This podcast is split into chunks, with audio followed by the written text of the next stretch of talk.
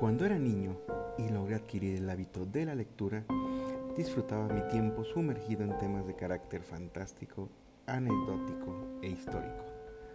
Acompáñenme, como cada semana, por un viaje a través de los capítulos y episodios más representativos de esos tiempos, que incluso hasta el día de hoy forman parte de mi ideario personal y que continúan indelebles en mi memoria como la primera vez que tuve conocimiento de cada uno de ellos. Muy buenas noches, sean todos bienvenidos a este su podcast Planeta Crepuscular. Les habla su amigo el Cuervo y en esta ocasión les traigo la historia, una historia también de, vampirismo, nada más y nada menos que la historia de El vampiro de Düsseldorf. Düsseldorf es una ciudad alemana que se encuentra a orillas del río Rin y a unos 250 kilómetros al sureste de la ciudad de Hannover, capital de la Baja Sajonia. Aquí se inició el día 3 de febrero del año de 1929 una espantosa serie de crímenes cuyo autor fue descubierto por mera casualidad. Cierto día, la joven Apolonia Kuhn abandonaba la casa de unos amigos al atardecer de aquel, de aquel día, con intenciones de regresar a su hogar. Pocos minutos después, oyó a su espalda unos pasos que se fueron aproximando rápidamente. Quiso darse vuelta para ver quién la seguía, pero no le dio tiempo, porque un desconocido la tomó por un brazo y le asestó varios tijeretazos siendo 20 en total, uno de los cuales le alcanzó en la cabeza. Se especula que debía ser la primera vez que este agresor atentaba contra la vida de alguien, porque se puso nervioso y emprendió la huida dejando tirada a Apolonia en el suelo. La joven, malherida, logró incorporarse y se alejó del lugar, apoyándose en la pared de las casas.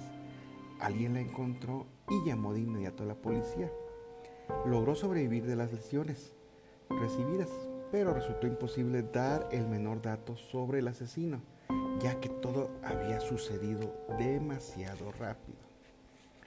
La siguiente semana, un mecánico caminaba tambaleándose por una calle de Düsseldorf. Se llamaba Rudolf Schrer, de 50 años de edad, y había tomado alcohol en demasía durante el carnaval. Sucumbió a este como resultado de los numerosos tijeretazos recibidos. El asesino le había perforado ambas sienes y sorbido la sangre que por los orificios escapaba. Fue esto lo que descubrió la policía y también que el vampiro había vomitado en el mismo sitio. Las tijeras como arma del crimen, así como las perforaciones a ambos costados de la cabeza, iban a convertirse a la postre en el sello del asesino. Nada más sucedió en aquel mes, pero el 10 de marzo, unos obreros que se dirigían a su trabajo percibieron una forma oscura tendida al pie de un muro. Al aproximarse, cayeron en la cuenta de que se trataba del cuerpo de una niña horrorosamente mutilada. El asesino la había abierto en canal, le había hecho tres orificios en la cabeza con unas tijeras y le había cortado las orejas. El desconocido remató el crimen dejando caer gasolina sobre las piernas de su pequeña víctima y les había prendido fuego y estas al momento del hallazgo se encontraban completamente carbonizadas. La manera de cometer los crímenes parecía ser obra de un solo homicida, a pesar de la diversidad de sus víctimas, una joven, un hombre y una niña. Tal vez le interesaban poco la edad y el sexo, y solo pretendía satisfacer sus impulsos sádicos. El hecho de que no existiera la menor relación entre las tres víctimas en nada ayudó a la policía. Sin embargo, algo en común dominó en los atentados que siguieron a estos tres. Nada más y nada menos que el elemento femenino. Hubo una larga relación. Varias mujeres fueron atacadas con tijeras o estranguladas o eh, se intentó estrangularlas. En ciertos casos, el asesino las abandonó creyéndolas muertas. La mayoría de las víctimas se empeñaron en callar después de sufrir la aterradora experiencia y se negaron a confesar el error cometido al dejarse abordar en las tinieblas de la noche por un perfecto desconocido. Solo una de las escasas mujeres que lograron sobrevivir se avivó a dar una ligera descripción del asaltante desde la cama del hospital. Declaró que había aceptado la invitación de un hombre joven y elegantemente vestido, que se aproximó a ella y con dulce voz se ofreció a acompañarla, puesto que iba por el mismo camino. Evitaría de esta manera que alguien pudiera lastimarla. Siguió explicando a la joven que al internarse por una calle solitaria, el sujeto la tiró al suelo y trató de abusar de ella. A la joven únicamente se le ocurrió agarrar con fuerza la nariz del agresor. Como éste se vio sorprendido ante el inesperado ataque, pudo ella librarse y emprender la huida. En vista de que no logró sus propósitos, el misterioso individuo utilizó una soga para estrangular a otra mujer en esas mismas fechas. Pero esta salvó la vida gracias a la oportuna aparición de una pareja que vio lo que sucedía. El fallido asesino emprendió la fuga. Aquellas personas no pudieron hacer una descripción del asaltante. Sin embargo, lo poco que dijeron hizo suponer a la policía que se trataba de otro individuo. Por culpa de aquellos crímenes todavía no aclarados, las calles se vaciaron de transeúntes al llegar la noche y hubo que redoblar la vigilancia. Incluso llegaron entonces refuerzos desde la capital Berlín, entre ellos algunos grupos de nazis de camisa oscura y soldados portando cascos de acero. A fines de julio se obtuvo un incierto resultado. Fue detenido un tal Johann Straussberg, que no sabía leer ni escribir, pero se ganaba la vida a pesar de ello vendiendo libros de puerta en puerta. Fue interrogado y lo confesó todo hasta lo inimaginable. Como parecía un pobre de espíritu, en razón de lo incoherente de sus palabras, fue conducido directamente a un hospital psiquiátrico. Entonces, la, policía se apresuró a anunciar con bombo y platillo a través de la prensa que el famosísimo vampiro de Düsseldorf, como ya se le había bautizado, estaba a buen recaudo, pero no aclaró que más de una docena de individuos habían jurado ser este asesino. Cuando Straussberg se encontraba encerrado, llegó el mes de agosto. Entonces, María Hahn, una linda joven, conoció una tarde a un individuo en un parque de atracciones, tan simpático que no dudó en aceptar ser acompañada por él hasta su casa. Estaba así segura de que el vampiro no se atrevería a atacarla. Pero cuando pasaban por un jardín público solitario, el galán se transformó completamente en un monstruo desatado que atacó a la joven la estranguló y le clavó unas tijeras además de beber su sangre. A continuación, demostrando ser poseedor de un macabro sentido del humor, fue corriendo a entregar un corto poema a la policía señalando el lugar exacto donde hallarían el cuerpo de la víctima. Cuando varios agentes llegaron al lugar mencionado, vieron a lo lejos un hombre que parecía vigilar sus movimientos con unos prismáticos. Fueron en su busca, pero no lograron dar con él. Entonces, en agosto de 1929, eh, protagonizó una serie de impresionantes atentados que produjeron muertes, pero también simples heridas graves pero no mortales. Dando muestras de una sorprendente sangre fría, el sujeto se presentó el día 21 de agosto en una fiesta donde agredió a tres personas en solo dos horas, utilizando un cuchillo. Una mujer cayó herida, siguió otra y no estaba un hombre, el cual salvó este la vida gracias a sus tirantes tiroleses de cuero que desviaron la hoja de acero. Dos víctimas describieron a un joven encantador. Tres días después tocó el turno a dos niñas. Luisa Lenzen de 5 años y Gertrude Hamacher de 14. Un hombre se acercó a ellas cuando jugaban en un jardín y pidió a la mayor que fuera a comprarle tabaco en una tienda. Al quedarse a solas con la más pequeña, Luisa, la agarró del cuello y la degolló. A continuación, esperó el regreso de la otra niña, que al ver el espectáculo comenzó a gritar. Intentó huir, pero el sujeto la atrapó y le clavó cuatro veces un cuchillo en su espalda. Entonces, ya con este antecedente, el abominable asesinato desencadenó una oleada de indignación en toda Alemania y el asunto adquirió un tinte político ya que en esos tiempos el Partido Nacional Socialista declaró que lo sucedido en Düsseldorf era señal muy clara de que el gobierno no andaba nada bien. En cuanto a las autoridades, estas ofrecieron un premio importante a quien aportase información que condujera a la detención del vampiro.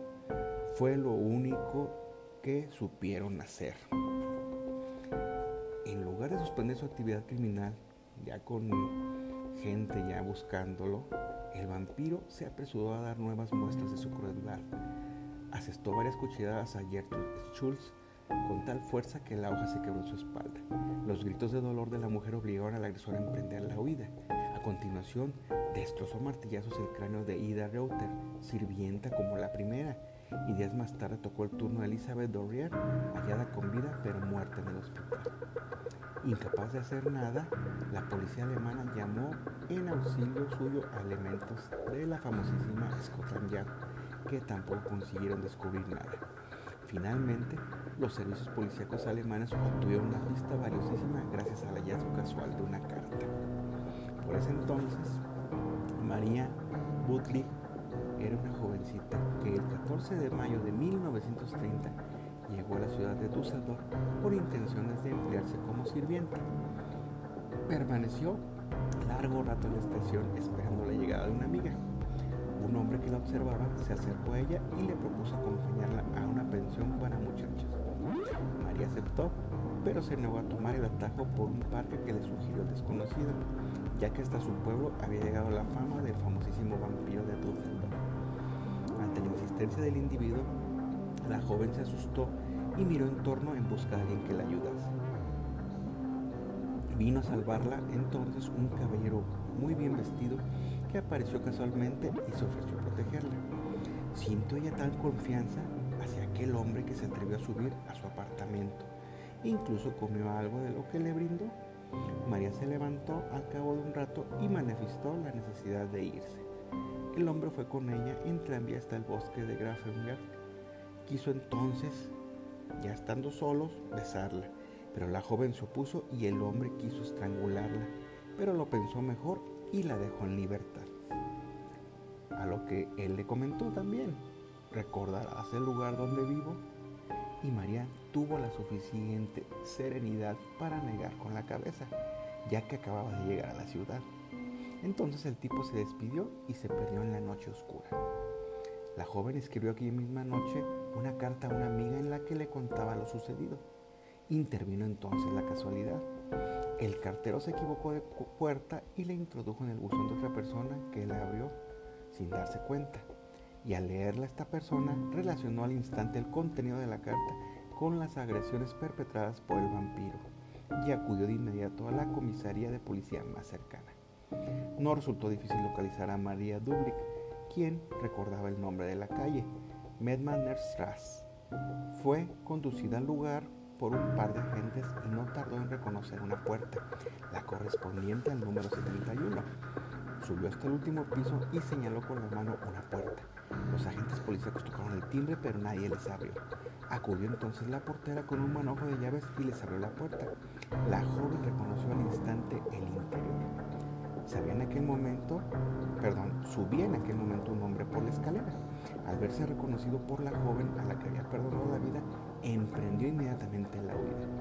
La portera estaba confundida, ya que aquel señor se llamaba Peter Curten y era una excelente persona, muy amable, casado con una mujer tan agradable como él. Se negaba a creer que fuese capaz de hacerle daño a nadie y menos a una joven. A los agentes se les ocurrió consultar los archivos de la comisaría. Vino entonces a descubrirse que tres personas habían denunciado ya a aquel individuo y que no se les había hecho el menor caso. Una era Christine Herstrater, quien había acusado a Peter de medio estrangularla y de tirarla al río. Pero una investigación reveló que Curten gozaba de buena reputación en el vecindario, por lo que la mujer fue reconvenida por acusar sin motivo a gente decente. Gracias a María, la policía investigó en serio la vida de Peter Coulter y vino a averiguar que éste nació en el año de 1883 en la cercana ciudad de Colonia. Gustó desde niño de visitar los museos de cera y de detenerse ante las figuras de los criminales más famosos. Era un sentimiento morboso que parecía venirle de familia. El padre era un alcohólico violento que había querido abusar sexualmente de sus propias hijas. En cuanto a Peter, gustaba de infligir torturas a los animales. Era el tercer hermano de una familia de 13 miembros, entre los cuales, investigando antecedentes eh, médicos y penales, hubo asesinos, débiles mentales y alcohólicos, todos seres sin remedio. Ocupaba la familia un solo cuarto. No era de extrañar que, ya con esta atmósfera, en el año de 1897, el papá de Peter, el señor Curtin, fuera encarcelado por intento de violación de una de las hermanas de Peter. Un vecino, cuya profesión era atrapar perros callejeros destinados a los laboratorios, contribuyó a que Peter adquiriera la afición de torturar todo género de animales. A la edad en que otros niños jugaban a policías y ladrones, Peter se exaltaba a la vista de la sangre. Incluso se llegó a comentar que gustaba de copular con ovejas y de matarlas a navajazos en el momento de mayor clímax. Al alcanzar la adolescencia, cambió esta afición. Ahora se dedicaba a asaltar a los transeúntes y a despojarlos de su dinero. Consciente de, que la profesión de su hijo no tardaría en conducirlo a la cárcel, el padre lo colocó de aprendiz en un taller de fundición, pero el muchacho abandonó el lugar poco después llevándose consigo el dinero completo de la caja. Fue detenido por ello y pasó una larga temporada en prisión, donde tuvo una ocasión de conocer a verdaderos criminales endurecidos, aprendiendo de ellos sus mañas y al abandonar las rejas inició la carrera de asesinatos que le concedería la triste sin embargo, según los antecedentes, el primero de todos parece haberlo cometido a la temprana edad de nueve años, el día que salió a pescar en una barca en compañía de otro niño de su edad. Entonces lo empujó al agua y se deleitó viendo sus esfuerzos por no ahogarse hasta que finalmente se hundió. Posteriormente se sabe que conoció a una mujer que tenía el doble de su edad y tendencias sadomasoquistas con la que al parecer se entendió de maravilla hasta que ambos se hartaron de cada uno de ellos. Algún tiempo después, se sabe que Curter estranguló a una joven en un bosque. Se enamoró más tarde de una muchacha que cometió el error de rechazarlo, tal vez porque ya se tenía conocimiento de algo de su fama. Entonces, furioso, Peter le lanzó un hacha que fue a clavarse en la puerta. El padre de la joven llegó furioso a reclamarle y fue recibido a tiros. Por fortuna, Gracias a eso, Peter era un pésimo tirador y el intento de homicidio solo le costó dos años de cárcel. Puesto en libertad en 1904, Curte no tuvo más remedio que servir en el ejército del que desertó el mismo día en que llegó al cuartel. Su pasión era ahora la de incendiar lo que fuese. Se dedicó en aquellos días a prender fuego a graneros y granjas, gozando por los esfuerzos realizados por los propietarios para apagar las llamas fue de nuevo encarcelado, esta vez por espacio de siete años.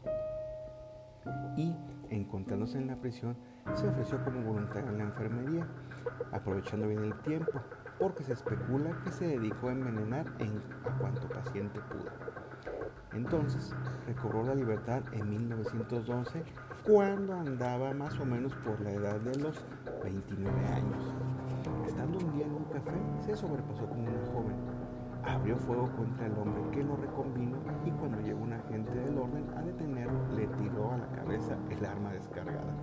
Todo esto fue suficiente para ser de nuevo encarcelado. Después de aquella aventura, cambió Peter su forma de operar. Entró a trabajar en un hotel a cuyos huéspedes no le interesaba despojar de sus pertenencias, sino que estaba al acecho de presas que le agradasen. Así, el 25 de mayo de 1913, en la habitación donde, dormía Christine Clay, de 9 años de edad. La estranguló y la atacó. Después se dirigió a una cervecería cercana y esperó el momento en que descubriese, se descubriese el crimen. Le agradaba oír los gritos de horror y contemplar la expresión de la gente. En aquella ocasión sucedieron las cosas de tal modo que fueron más allá de lo que podía haber imaginado.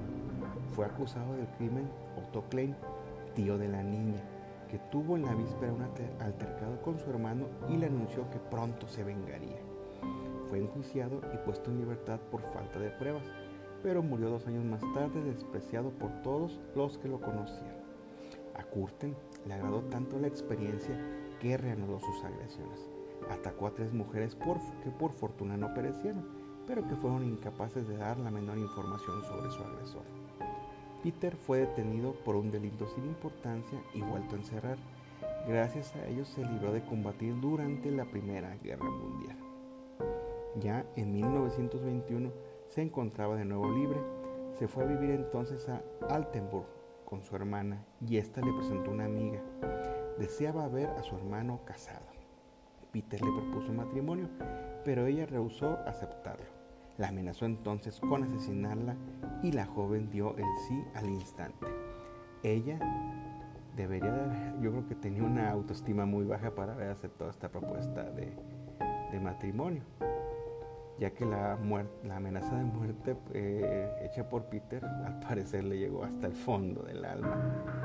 Según parece, ya una vez casados dominó la buena armonía en la pareja y Curten hizo lo posible por enmendarse. Encontró un empleo en una fundición y participó en las actividades obreras. Pero desgraciadamente, la crisis de 1923 lo dejó sin trabajo. Por esta razón se fue a vivir de nuevo a Düsseldorf en 1925. Ahí resurgieron sus instintos sádicos que puso de manifiesto durante los siguientes cinco años. Entonces, como ya hemos dicho del error que llevó de Peter, que llevó a su encarcelamiento, eh, recordando el episodio de la carta escrita por la sirvienta, Peter se sintió perdido. El 23 de mayo de 1930 habló con su mujer y le confesó que era el tan buscado vampiro de Düsseldorf. La esposa se negó a creer en sus palabras, pero le dio tantos detalles que tuvo que aceptarlo. Ella le propuso entonces un pacto suicida. Imagínense el lavado de cerebro que tenía esta mujer para llegar a una solución de este tipo. Pero Peter le sugirió algo mejor. Debería denunciarlo para cobrar la recompensa por su captura. El hombre quiso realizar su último crimen, el de su despedida, pero fue atrapado por una nube de agentes policíacos. Fue conducido entonces maniatado a la comisaría y teniendo inicio el juicio el día 13 de abril de 1931 entonces el vampiro tuvo la enorme satisfacción de revivir los mejores momentos de su carrera criminal. Sentía un enorme placer al declarar que había sido el autor de diversos asesinatos jamás aclarados o cuyas víctimas nunca aparecieron. Incluso censuró a los jueces por haber condenado a muerte a dos inocentes, siendo él el culpable de ambos crímenes. Debieron ser en total no menos de 50 los asesinatos cometidos por Peter Curten. La defensa adujo en su favor demencia, pero el jurado estimó que aquel individuo había matado con premeditación y que obró con manifiesta astucia para evadir a la justicia. Un psiquiatra de nombre Carl Baer declaró que Curten era un psicópata y que, de acuerdo a la ley, estaba en su sano juicio. Finalmente, el vampiro de Düsseldorf fue condenado a muerte el 23 de abril de 1931. El acusado concedió la razón a los jueces y afirmó que le parecía bien morir ejecutado. Sin embargo, más tarde lo pensó mejor y quiso apelar contra la sentencia, lo que originó una polémica a nivel nacional en torno a la pena de muerte. Recibió entonces una enorme cantidad de cartas de adhesión e incluso declaraciones de amor escritas por mujeres más que románticas. El 1 de julio se notificó al condenado que su ejecución tendría lugar al amanecer del siguiente día. Entonces, esa última noche, Peter la pasó escribiendo a los familiares de sus víctimas pidiéndoles perdón por todo lo que hizo. Más tarde, se sabe que aquellas cartas se vendieron a, precios exorbitantes. Entonces, por último, a las 6 de la mañana del 2 de julio, fue conducido a un patio donde se encontraba la tenebrosa guillotina, que desde los tiempos de Napoleón Bonaparte se utilizaba en la Renania, región occidental de Alemania. Subió entonces Peter al cadalso y pronunció unas extrañas palabras. Quisiera tener el tiempo de escuchar el ruido de la sangre escapando por mi cuello cercenado, cayendo la hoja de la guillotina sobre él, dando así fin a la carrera del famosísimo vampiro de Düsseldorf.